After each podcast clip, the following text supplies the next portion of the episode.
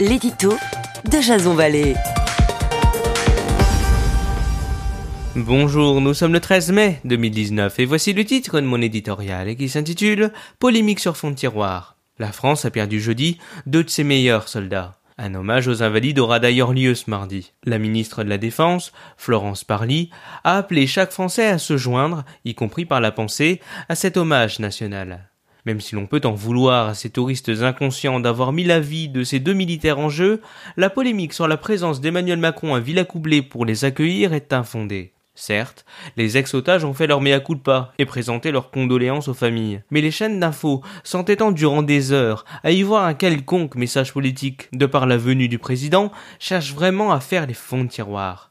Lorsque l'on connaît le bilan de cette complexe opération et l'imprudence de ses ressortissants, il n'y a nul besoin d'un retour en fanfare. Par respect pour les familles endeuillées et notre armée meurtrie, une mise en scène grandiloquente aurait au contraire renvoyé le message d'une récupération en vue des européennes.